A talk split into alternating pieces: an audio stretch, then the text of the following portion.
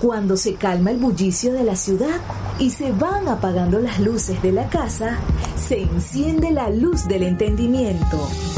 Desde este momento comienza Puerto de Libros, Librería Radiofónica, programa que contiene todos sus elementos tipo A. Puede ser escuchado por niños, niñas y adolescentes sin la supervisión de padres, madres o representantes. Comienza Puerto de Libros, Librería Radiofónica. Este programa llega a ustedes con el apoyo de Puerto de Libros, Librería de Autor. Consulta todas nuestras ofertas en nuestras redes sociales arroba Puerto de Libros. Sultana del Lago Editores, empresa zuliana de servicios editoriales. Conviértete en autor. Contáctalos en su página web sultanadelago.com. Bienvenidos a Puerto de Libros, librería radiofónica. Les habla Luis Peroso Cervantes, quien de lunes a viernes de 9 a 10 de la noche trae para ustedes este programa a través de la Red Nacional de Emisoras Radio Fe y Alegría. 23 emisoras conectadas para llegar a sus hogares con buenos libros, con alternativas para pensar mejor este país y por supuesto para contribuir al crecimiento del criterio. Hoy vamos a estar conversando sobre las ideas de un venezolano, de un hombre bastante interesante, quien aspiró a la presidencia de la República. Y hoy, eh, como está de moda que hayan tantos aspirantes a la presidencia, creo que sería interesante escuchar y comentar algunos fragmentos del discurso y de la vida y obra de un hombre como Reni Otolina. Reni Otolina presenta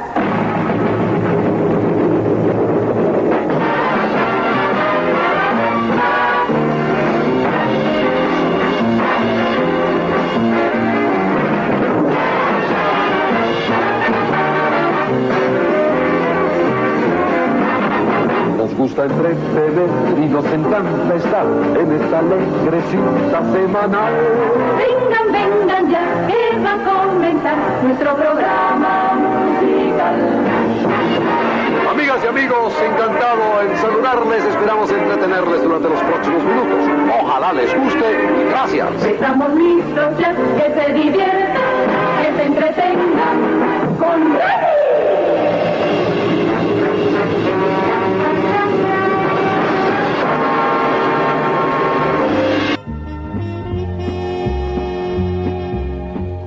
Bueno, vamos a hacer nuestro programa. Ya el de Reni pasó por un momento histórico maravilloso, pero es una estupenda forma de, de hablar de este señor, de René Tolina, quien era conocido como el número uno, narrador, locutor, animador y productor de programas de radio y televisión, un publicista sin igual venezolano, corredor de autos de carrera y como les digo, político, que es quizá el, el, tema que me gustaría desarrollar esta noche, algunas de sus ideas controversiales y traerlas a la actualidad, que podamos opinar sobre ellas.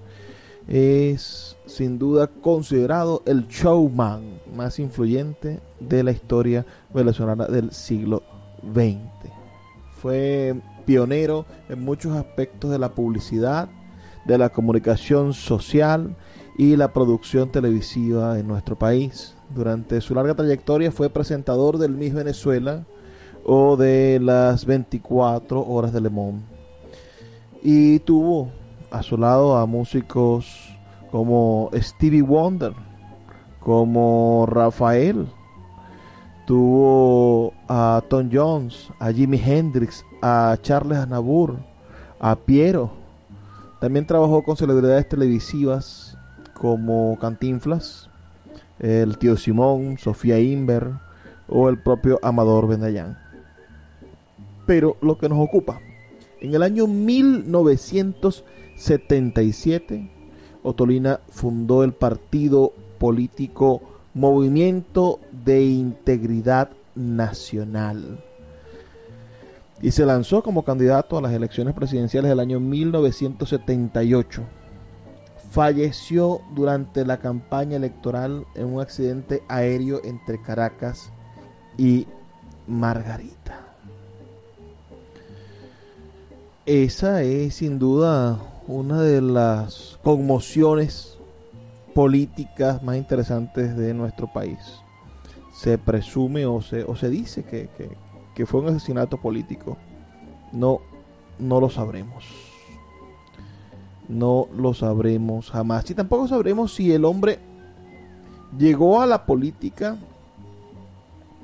como consecuencia de la censura o si posiblemente él ya tenía un ambiente, un ámbito y una ambición política o si su deseo de transformación del ciudadano tuvo como única herramienta bueno, poder conseguir el poder político para poder producir el cambio, ya que los medios de comunicación no eran lo suficientemente poderosos para producir el cambio que él anhelaba en la sociedad. Escríbame un mensaje de texto con sus opiniones, por favor, al 0424 672 3597 0424 672 3597 o a nuestras redes sociales arroba librería radio en Twitter y en Instagram.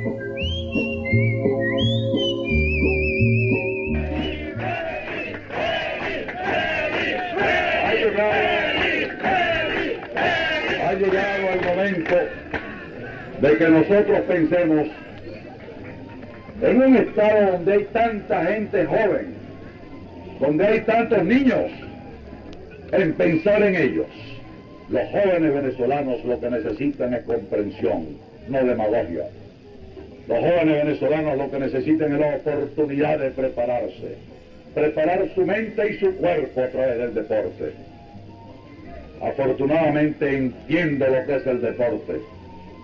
Afortunadamente entiendo lo que es un hombre joven, porque soy un hombre de hoy, soy un hombre de la electrónica. Yo soy un hombre hacia el siglo XXI yo no soy un hombre con mentalidad ni con lenguaje de los años 40, porque eso ya es historia y ya está hecha y nos toca a nosotros ahora escribir la historia del futuro, comenzando desde hoy.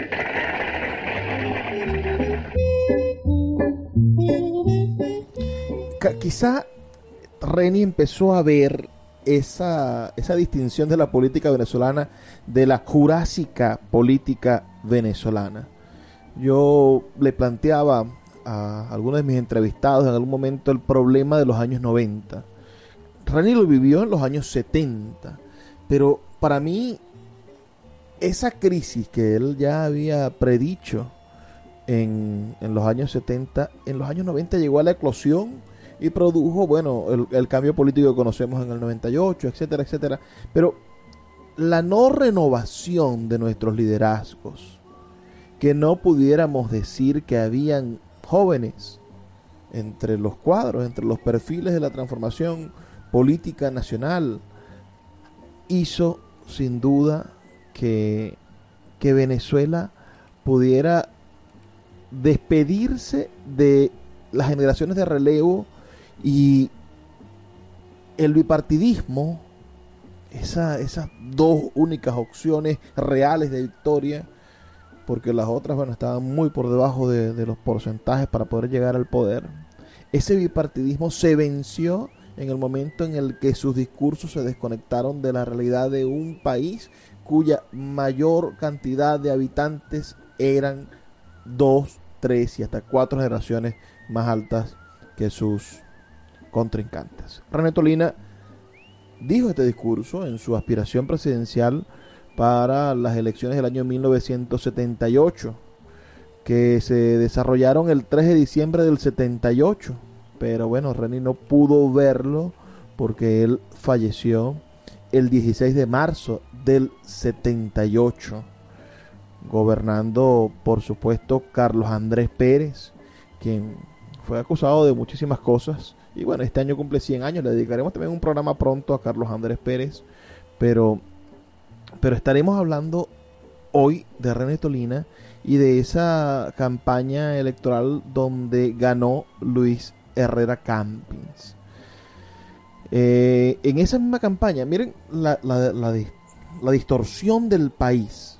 Luis Herrera Camping gana con 2.487.000 votos, el 46.6% de la población que vota contra Luis Piñerúa Ordaz, que sacó el 43%. La, parece que Venezuela en los años 60 cobró la presidencia con mucho mérito Rómulo Betancourt. Después Raúl Leoni, otro, otro luchador.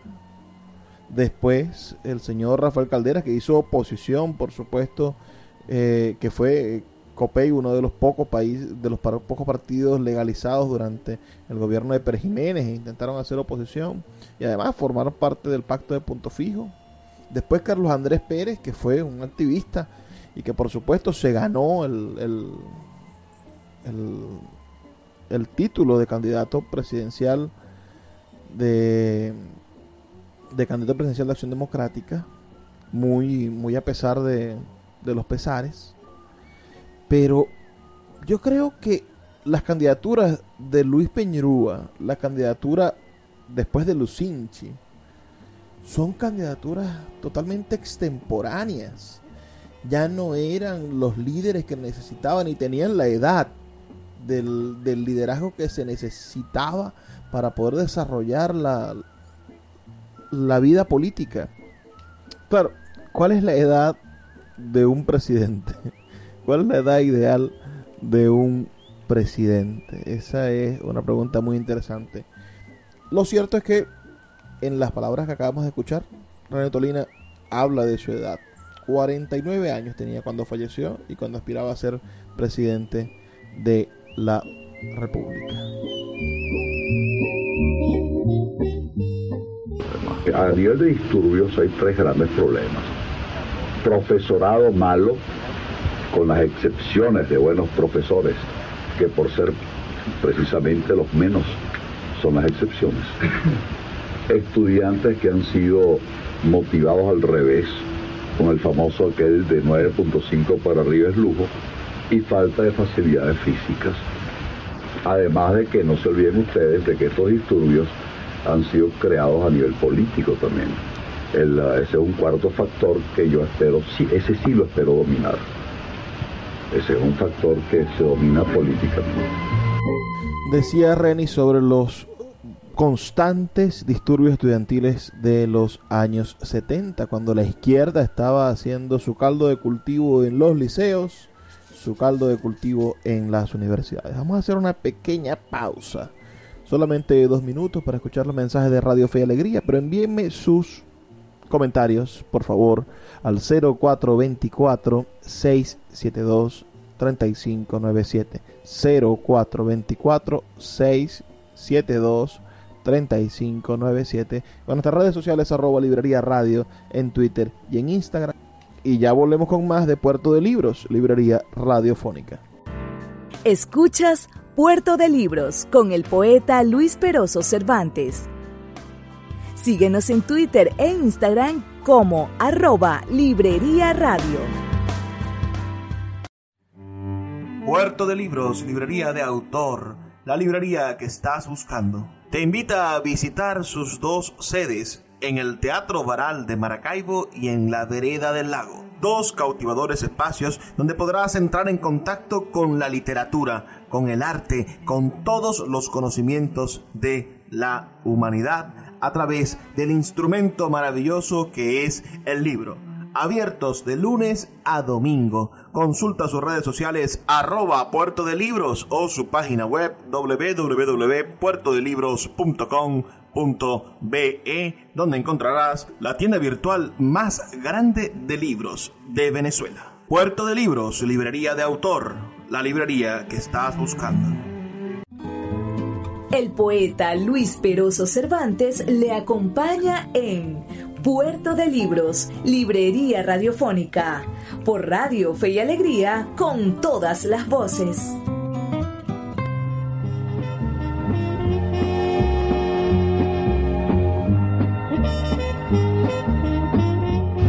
Usualmente los partidos políticos ponen a su gente de su equipo político a, a decidir cuáles son los problemas. Y como es natural, ellos deciden cuáles son los problemas a través de un tamiz dogmático. Y hay otros problemas que, que ellos enfocan a su manera. La diferencia con nosotros es que directamente las ciudades nos presentan sus problemas. Ahora nos van a dar televisión en color, parece. ¿Por qué, ¿Por qué ahora, cuando los equipos son más caros, los televisores son más caros, todo es más caro, ahora sí?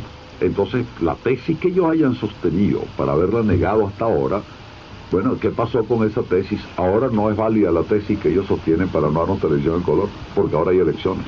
Esto lo único que demuestra es la falsedad de, de sus planteamientos y lo hipócrita de sus actuaciones. Son hipócritas.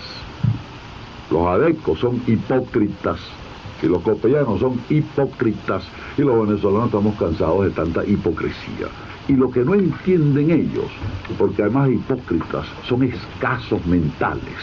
Lo que ellos no entienden es que si ellos estuvieran haciendo sus obras lo antes posible desde el, desde el primer y segundo año, tendrían un éxito enorme al cabo de cinco años en las próximas elecciones. Lo que ellos no entienden es que de esta manera el juego está al descubierto. Bueno, el, el, juego al descubierto del que habla René Tolina en ese audio que acabamos de escuchar es sin duda la argucia muy tonta de querer hacer toda la obra o todo lo que se pueda al final de, de su periodo político. Me, me recuerda un poco lo que hizo el alcalde de Maracaibo, ex alcalde de Maracaibo, Willy Casanova. Pasó cuatro años haciendo nada por la ciudad y, y en su último año quiso hacerlo todo rápido. Lo mismo hicieron los adecos y los copellanos toda su vida. Parecía que, que el último año era para inaugurar todas las obras habidas y por haber en un instante. Eso es un error político. Y habla de esa hipocresía que señala Reni Otolina en su en su discurso político aspirando a la presidencia de la República por parte del Movimiento de Integridad Nacional Unidad, MIN Unidad, que hoy no tiene mucha integridad ese partido, según creemos, opinamos personalmente.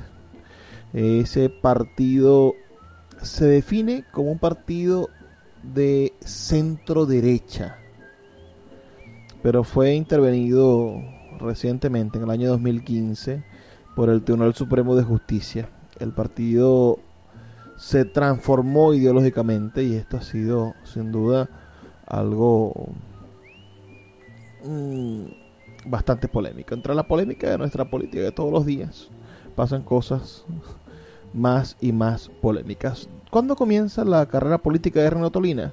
Yo creo que tiene que ver mucho con lo que le pasó en 1973. Ya sabemos que antes, y podemos, pueden buscar ustedes biografías de él y, recorrer su, su, vida, el inicio de, sus, de su vida desde 1945 hasta entrar a la televisión, el show de Renny, desde el 58 hasta el 73. Pero en el 73 él entrevista en su programa del mediodía a los candidatos presidenciales más importantes de esa campaña política del 73 donde ganó donde ganó Carlos Andrés Pérez. Allí allí comenzó el problema. Ah, su influencia, su influencia al mediodía era tal que algunos políticos venezolanos afirmaron que las respuestas dadas en su entrevista por el candidato opositor en ese momento, que era opositor a a Rafael Caldera, quien gobernaba, el candidato opositor Carlos Andrés Pérez, en relación a, las respuestas dadas por el candidato del partido de gobierno. En ese entonces era candidato presidencial por Copey Lorenzo Fernández. Esas respuestas del año 73 hicieron que Carlos Andrés Pérez convenciera a los votantes de ganar dichas elecciones. A finales de ese año, del 73, se fragua un acuerdo entre las tres estaciones privadas de televisión de entonces. RCTV, Radio Caracas Televisión, Venevisión y la CBTV, conocidas como la reunión de los tres apóstoles, en donde deciden eliminar la figura del productor independiente. Cosa que agradecemos a estos últimos años y a la democratización del espectro radioeléctrico. Nosotros estamos aquí, por lo menos yo les hablo como productor nacional independiente.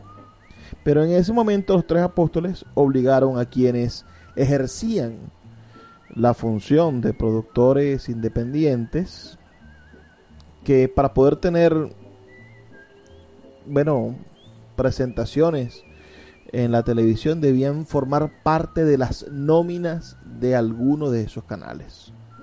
Lo que implicaba que los ingresos que obtenían los productores independientes, claro, producto de la venta de pautas publicitarias, pasarían a ser netas para los canales. René Tolina rechazó formar parte de la nómina de algún canal privado porque perdería su independencia de creatividad y de expresar sus pensamientos de forma clara y libre, por lo cual no le fue renovado su contrato en CBTV y ninguna otra estación procuró hacerse sus servicios, razón por la cual se emite el 30 de diciembre del año 1973 el último programa de la serie Reni Presenta y el 31 de diciembre del 73 el último programa de la serie El Show de Reni, marcando el retiro forzado de la televisión de quien era considerado el número uno. Pueden imaginarse ustedes cómo esto yo creo que es como una especie de génesis que invita a Reni a participar en la vida política, porque la política ayudaba a que estas cosas pudiesen ser corregidas, acabar con esos monopolios. A partir del año 1974, la cadena venezolana de televisión fue comprada por el Estado venezolano y se le ofreció a Otolina el cargo de presidente de esa empresa. Pero Otolina, en otra de sus maravillosos ejemplos de vida, uh, declinó la misma propuesta cuando pidió tener independencia absoluta de las directrices dictadas por el Ministerio de Información y Turismo, a cuyo cargo quedó la empresa, y el presidente Carlos Andrés Pérez le negó dicho pedido. Sin embargo, logró ese año un contrato con la empresa Venevisión y presentó lo que sería su verdadero último espacio en televisión, el planeta del agua. Reni se convirtió en el principal crítico del gobierno de Carlos Andrés Pérez, al que llegó a tildar de ser incapaz de gobernar pese a ser en otra época partidario haber apoyado a Carlos Andrés Pérez. Las represalias por parte del gobierno no se hicieron esperar y el programa fue cancelado. En 1977, Reni retomó su trabajo en la radio de la mano de Osvaldo Páez y su circuito de emisoras Radio Capital con su espacio Reni en su radio. En ese espacio, que se inició en julio y que fue sacado del aire en diciembre del año 1977, la, la verdadera la verdadera censura que se vivía en esos años, censura política. Por eso algunos pensaron, por supuesto, que pudo haber sido asesinado el señor Renio Tolina. Vamos a seguir escuchando las palabras de Renio Tolina, no, no, no tanto las mías o mis interpretaciones de esta realidad. ¿Qué recuerdo tienen ustedes de Reni? Háganmelo saber al 0424 672 3597 0424 672 3597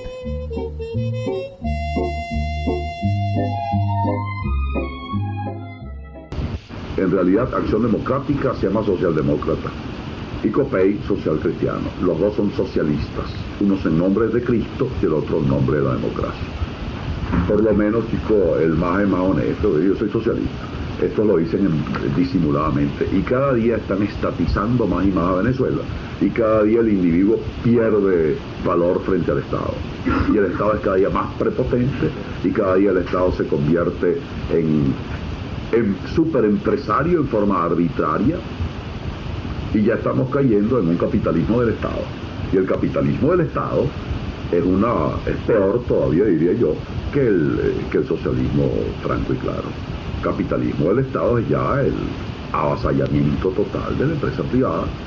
Y no digan ustedes que Bertrand Russell lo dijo con mucha claridad, que solo la iniciativa privada es la que le da dinamismo y agilidad a un país en desarrollo. El Estado solo no puede, eso es mentira.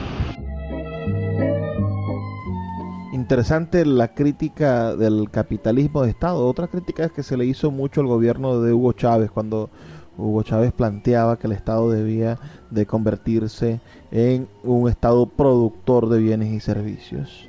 Pero lo señala René Tolina a, Carlos Andrés Pérez en ese momento. Carlos Andrés Pérez que crea empresas nacionales para todo, crea, estatiza hasta la empresa de teléfonos, crea las empresas de electricidad, de agua, etcétera, etcétera, etcétera. Y todo era propiedad del Estado venezolano.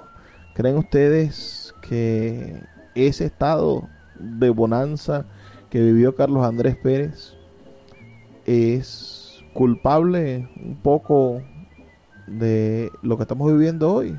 O lo que estamos viviendo hoy, quizás, toda esta crisis es bastante lejana a esos años 70 a los cuales René Tolina criticaba. ¿Podría un candidato con la voz de René Tolina, con su discurso, calar hoy en la Venezuela del siglo XXI? Háganme saber sus comentarios al 0424 672 3597. Ya volvemos con más de Puerto de Libros, librería radiofónica. Puerto de Libros, Librería Radiofónica, tu canal diario para encontrar nuevos libros. Con el poeta Luis Peroso Cervantes. Síguenos en arroba Librería Radio.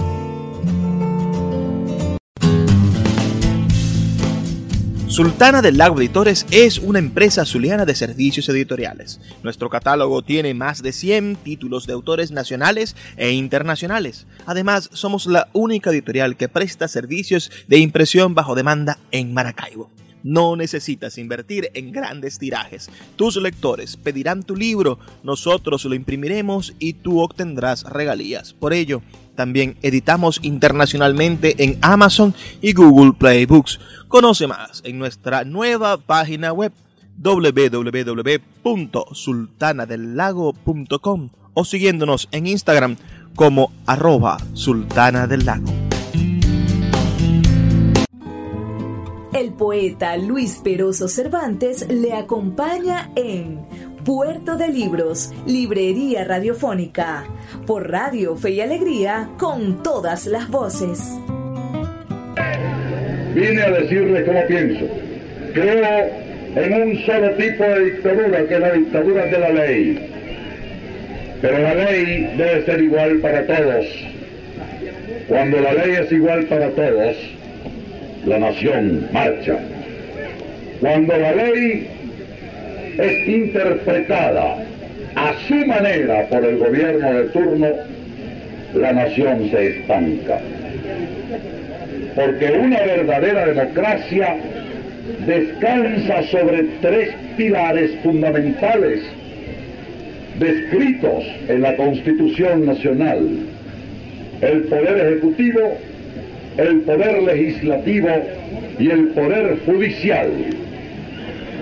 ¿Dónde está el poder judicial en estos momentos? Dominado por el poder ejecutivo dominado por el poder político y no tiene la estatura necesaria para garantizar la estabilidad de nuestra república, porque tenemos que ser un Estado de Derecho en efecto y no un Estado de Derecho tan solo en el papel. Hay que recuperar la dignidad del Poder Judicial. Tenemos que liberar al Poder Judicial del Poder Ejecutivo quiero ser presidente, quiero ese empleo, quiero el empleo de presidente de la República, entre otras cosas, para restarle poder al Ejecutivo. El Ejecutivo tiene demasiado poder frente al individuo. Debemos rescatar la dignidad de los jueces de Venezuela. Debemos rescatar nuestra seguridad jurídica. Que cuando vayamos a un tribunal sepamos que en ese tribunal no hay influencias políticas. A diferencia de los partidos políticos, que son una maravilla para ganar elecciones y son una nulidad para gobernar, a partir de marzo yo voy a comenzar a formar el tren ejecutivo. Yo he prometido que dos meses antes de las elecciones, compatriota, yo voy a presentar a usted para su consideración y la de todos, quiénes van a integrar el gabinete, para que ustedes vean dos meses antes si yo me sé rodear o si no me sé rodear. Dos cosas en este audio que acabamos de escuchar. Lo primero es la gran diatriba del Poder Judicial venezolano.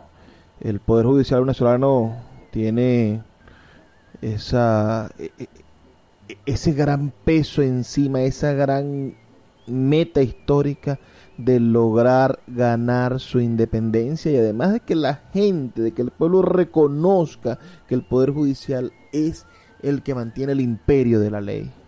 Siempre recuerdo esa anécdota de del, del, jurista zuliano Ramiro Parra, que, que fue llamado por Gómez, principios del siglo pasado, fue llamado por Gómez, invitado a ser miembro de la Corte de Casación, que sería el ejemplo del Tribunal Supremo de Justicia en la actualidad. Él era juez en el Zulia y era muy muy reconocido porque era un hombre justo realmente, un hombre probo de la justicia.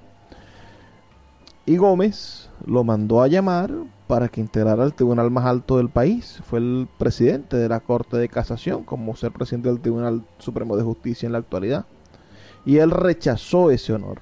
Gómez, al ver que alguien le rechaza un honor, bueno, empieza a sospechar de él, manda a investigarlo y lo manda a llamar a la capital, bueno, para meterlo preso si el tipo no estaba con él. Sabemos que Gómez era un dictador. Cuando estuvo allá le preguntó, mire, Ramiro, ¿y usted por qué no aceptó el honor que le estoy dando de estar en la corte de casación? Y Ramiro Parra le dijo, bueno, mi general, el problema es el siguiente, que como yo soy un hombre que obedece a la justicia, si en algún momento llega a la Corte de Casación, al más alto tribunal del país, un caso que toque alguno de sus intereses, yo no podré tomar en cuenta mi respeto y mi admiración por usted, sino que tendré que actuar en torno a la justicia. Y para evitar tocar sus intereses, lo mejor general es que yo no sea miembro de la Corte de Casación. El hombre se echó a reír y le dijo, acepte con confianza. ¿Quién le dijo a usted que mis casos llegan a la Corte de Casación? ¿Quién le dijo a usted que un caso que toque los intereses del poder va a llegar algún día a estar en la plenaria del Tribunal Supremo de Justicia? ¿Quién le dijo a usted? Era lo que planteaba Gómez. Hablaba de, del problema de la justicia venezolana. Ningún gran político llegó a la justicia venezolana. Ningún gran político llegó por motivo de los jueces a ser juzgado en Venezuela.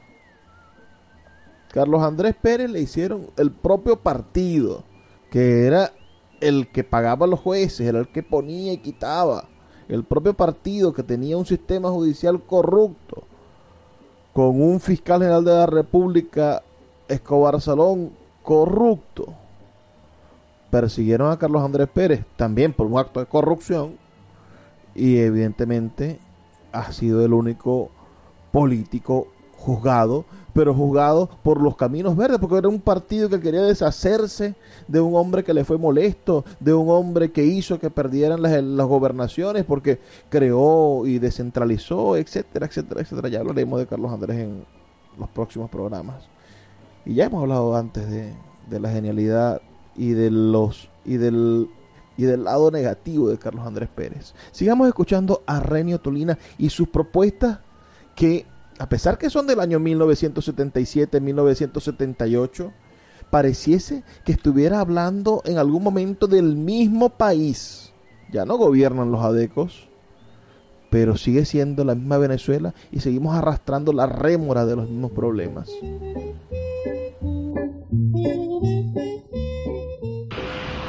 porque el actual gobierno ah, nos ha sometido a una decretorragia o decretorrea, yo no sé cómo llamarlo, ¿verdad? En donde se ha abusado del decreto y en donde si ustedes sacan la cuenta del número de decretos que ha producido el presidente y del número de días que ha gobernado el presidente, y ustedes dividen lo primero entre lo segundo, ustedes verán que el presidente ha producido alrededor de dos decretos diarios, incluyendo sábados, domingos y días feriados. Dos decretos diarios. Ya tú me dirás en qué momento el presidente estudió, discutió, analizó, evaluó y planificó cada uno de esos dos decretos diarios. En qué tiempo y en qué momento.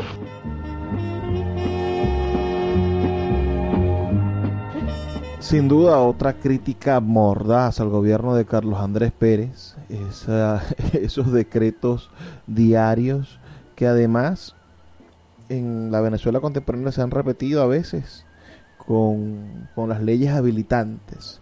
El siguiente audio que tengo aquí para ustedes habla también de, de, este mismo problema, de cómo nosotros hemos ido perdiendo en Venezuela y, en desde desde esta fraguada república en la cual nosotros estamos ah, sobreviviendo, en el medio del fuego de la fragua de esta república, hemos perdido o no hemos logrado consolidar las divisiones de poderes.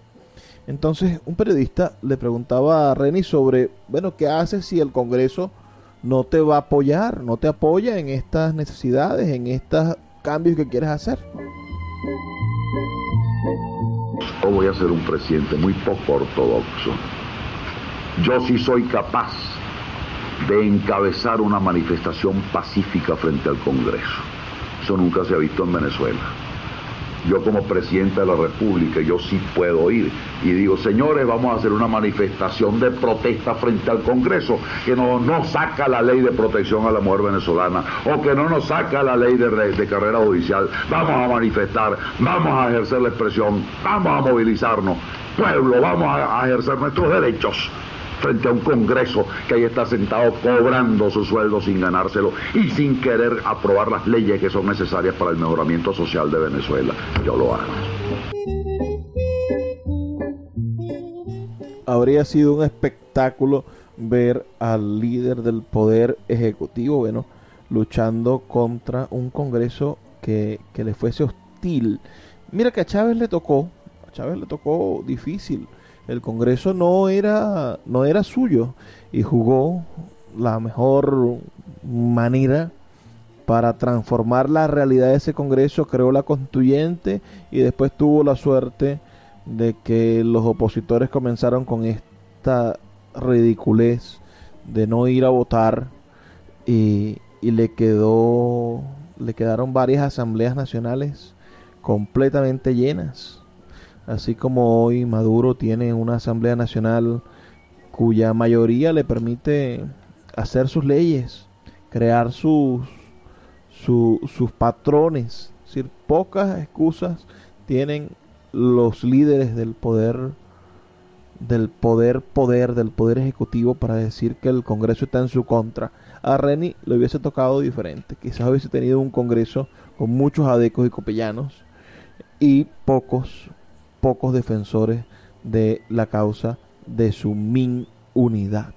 Vamos a escuchar ahora este fragmento donde Reni habla sobre bajar la producción petrolera.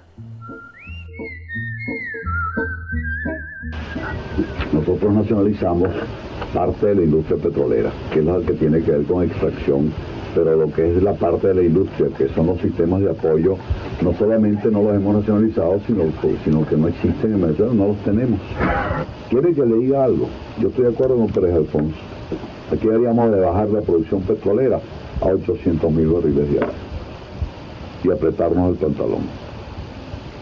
Y no estar con esta danza de millones, porque mientras más real se tiene, más despilfarra. Y basta estos delirios de grandeza y de, y de estar pues, promoviendo la flojera a nivel nacional.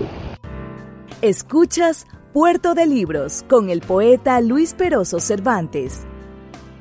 Síguenos en Twitter e Instagram como arroba Librería Radio.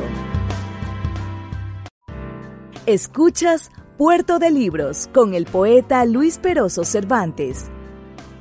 Síguenos en Twitter e Instagram como arroba Librería Radio.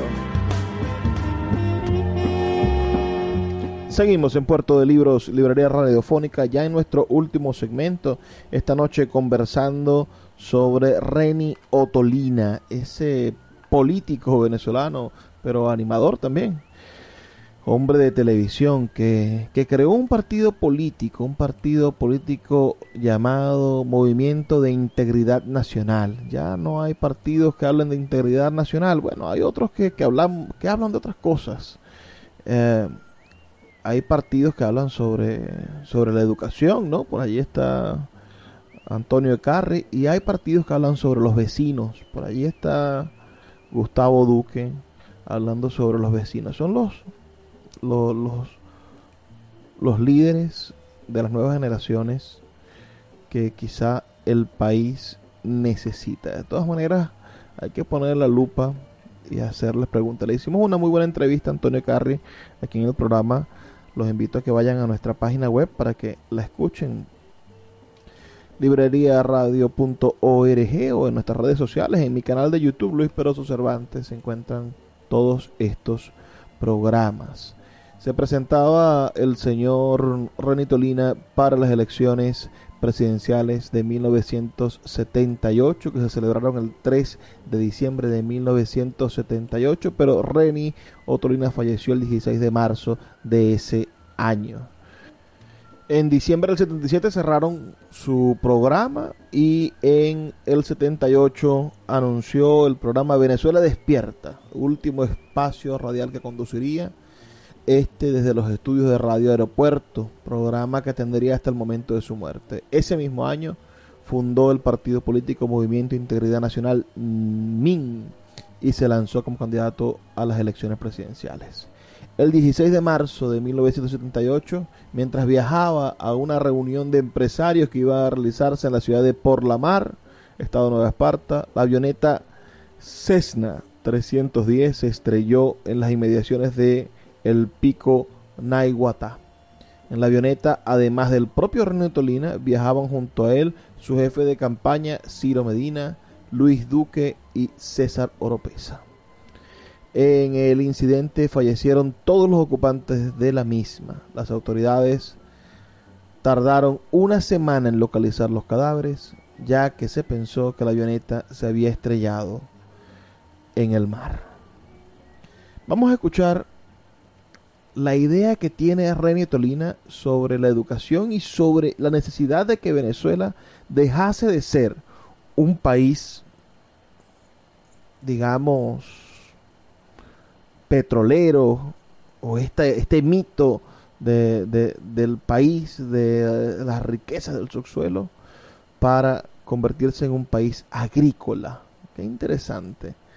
Me recuerda a, a Antonio Carri algunas de las cosas que dice y me recuerdan, por supuesto, la manera que tiene que ver con el ciudadano, me recuerdan a Gustavo Duque.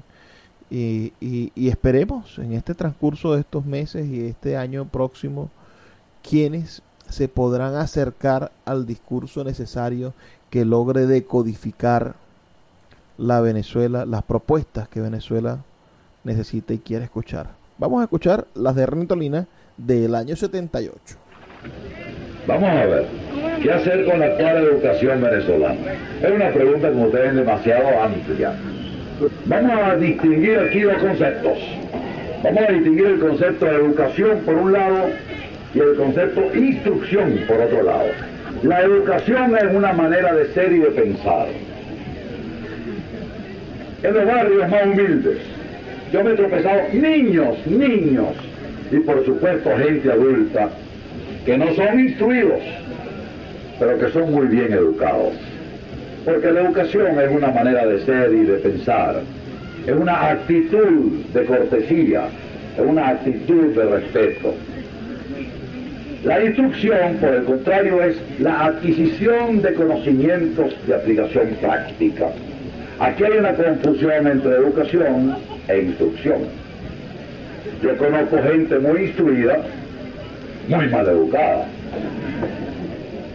Pero si vamos a hablar de instrucción y educación, tenemos que ver hacia dónde vamos a orientar los esfuerzos, con qué propósito es esa instrucción y esa educación. Y entonces yo tengo que hablar a ustedes de estrategia nacional a largo plazo, de metas específicas a ser logradas en 20 años.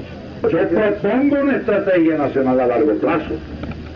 Yo propongo como meta específica ser lograda en 20 años que Venezuela se convierta en potencia agrícola, porque si no nos vamos a morir de hambre.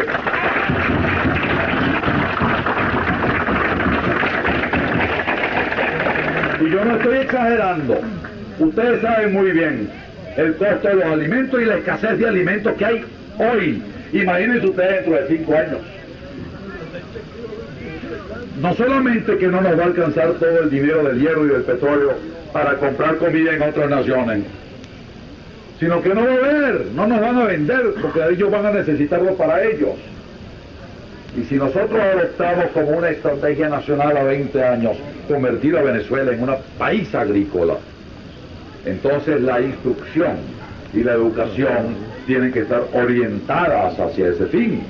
Vamos a orientar nuestro esfuerzo hacia la agricultura. Vamos a crear en la conciencia de cada venezolano, sea industrial, sea comerciante, sea militar, sea pescador, que, Venezuela tiene que ser país agrícola. Vamos a urbanizar el campo, porque la gente se va del campo por una razón muy sencilla, porque en el campo se vive muy mal. Vamos a urbanizar el campo y, nosotros en la medida en que logremos que el campo sea un sitio habitable, ¿quién va a estar viviendo en un cerro, en una ciudad, cuando puede vivir mejor en un sitio agradable, bajo el cielo azul de Venezuela, así con?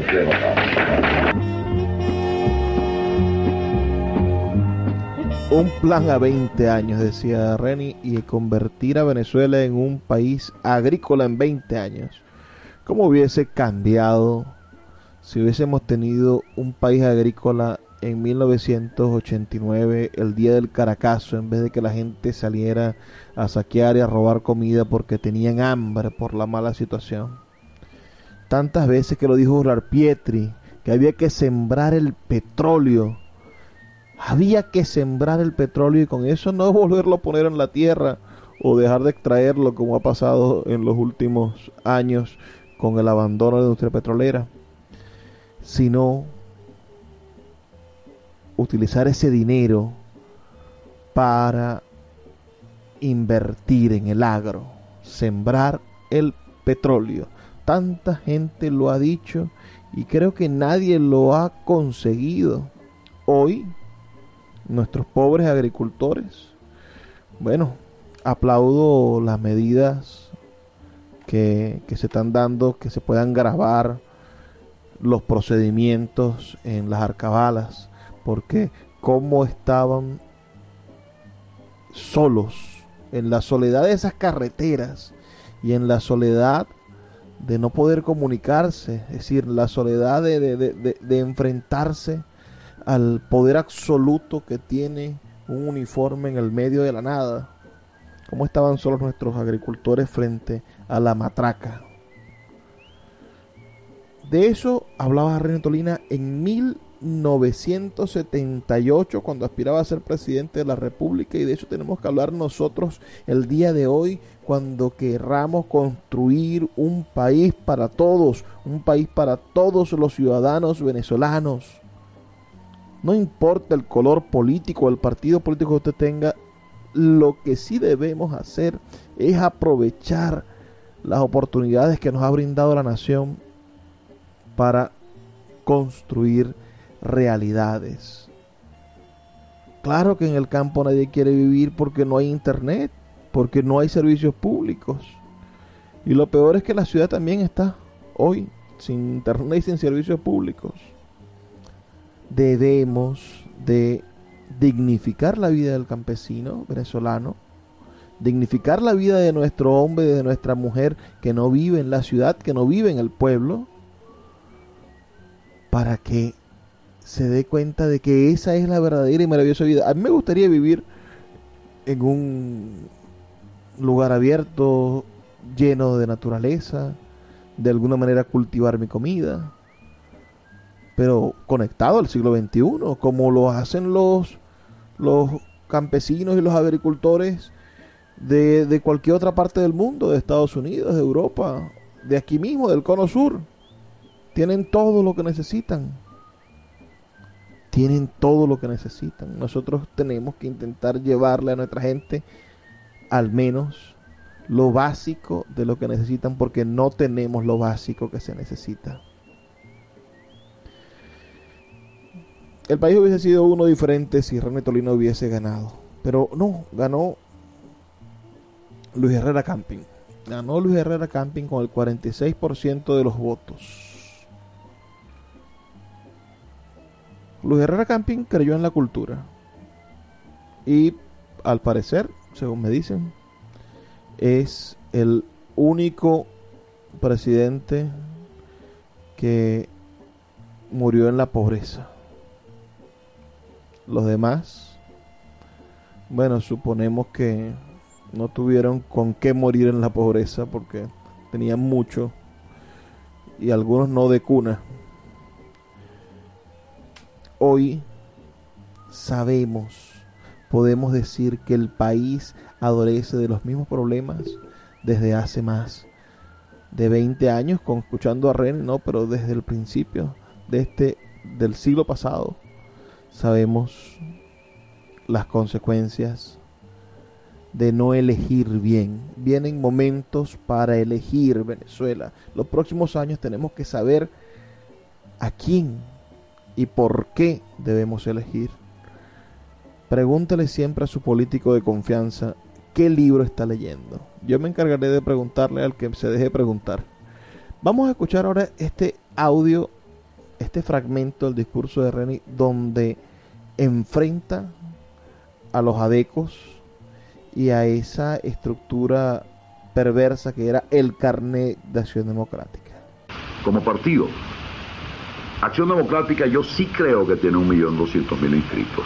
Como también estoy seguro de que ese millón doscientos mil inscritos, 600 mil son adecos. Los otros 600 mil firmaron el carnet porque si no, no comen, no le dan el puesto. Firmaron obligado, porque el que no tenga carnet adeco está listo. Lo cual es la prepotencia de Acción Democrática que despreciamos y repudiamos todos los venezolanos. Y contra esa prepotencia de los grandes partidos políticos y de una palabra que yo detesto, que es la palabra hegemonía, con ese repudio a esa prepotencia, es hora de que nos despidamos. Me gustaría saber sus opiniones al 0424-672-3597, 0424-672-3597, con nuestras redes sociales, arroba librería radio en Twitter y en Instagram. He trabajado para ustedes con muchísimo cariño. Les recuerdo que estamos aquí de lunes a viernes, de 9 a 10 de la noche, por la Red Nacional de Emisoras Radio, Fe y Alegría. Nos escuchamos el día de mañana. Muchísimas gracias por estar allí con nosotros. Por favor, sean felices, lean poesía.